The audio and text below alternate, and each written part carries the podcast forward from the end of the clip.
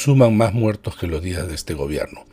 El escalofriante número de 57 personas fallecidas, la mayoría de ellas como producto de la represión, cientos de heridos y una enorme pérdida económica, no han sido enfrentados con salidas políticas que busquen poner fin a esta vorágine de violencia sin precedentes en la historia peruana reciente.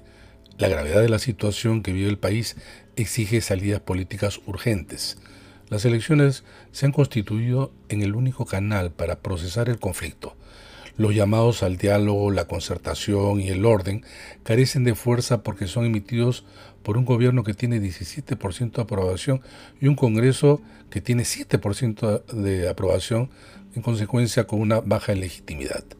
El día de hoy el Pleno del Congreso debatirá la reconsideración del adelanto de elecciones. Hay dos cronogramas que estarán presentes en el debate. Aquel que propone que las elecciones y cambio de mando se realicen en el 2023 y el otro que sea el 2024.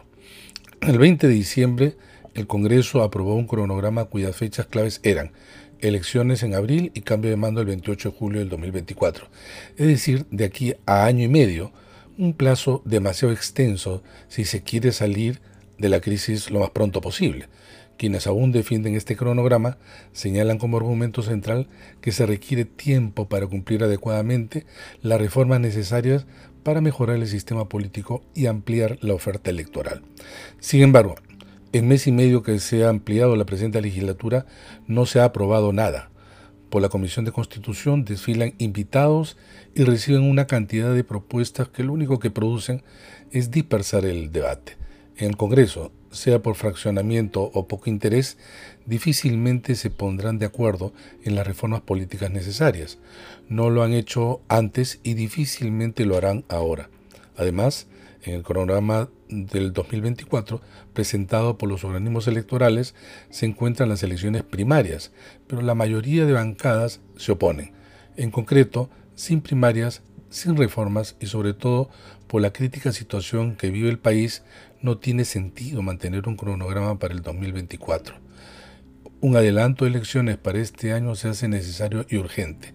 Es logística y legalmente posible el cronograma para el 2023 permite realizar los domingos 15 de octubre y 26 de noviembre las dos vueltas electorales y el cambio de mando en la segunda mitad de diciembre.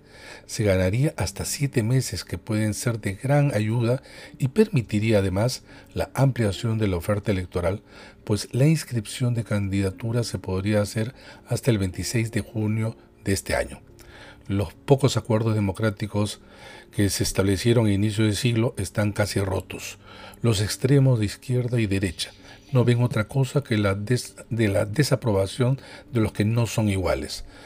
Pocos momentos en la historia peruana han concentrado todos los condimentos para asfixiar la convivencia social, por lo que el Congreso debe aceptar que el país no da más y necesita de urgencia una fecha cierta de elecciones y cambio de mando, es una salida constitucional y política con un mensaje potente que permitirá descomprimir la explosión social cuyos costos son lamentablemente altos.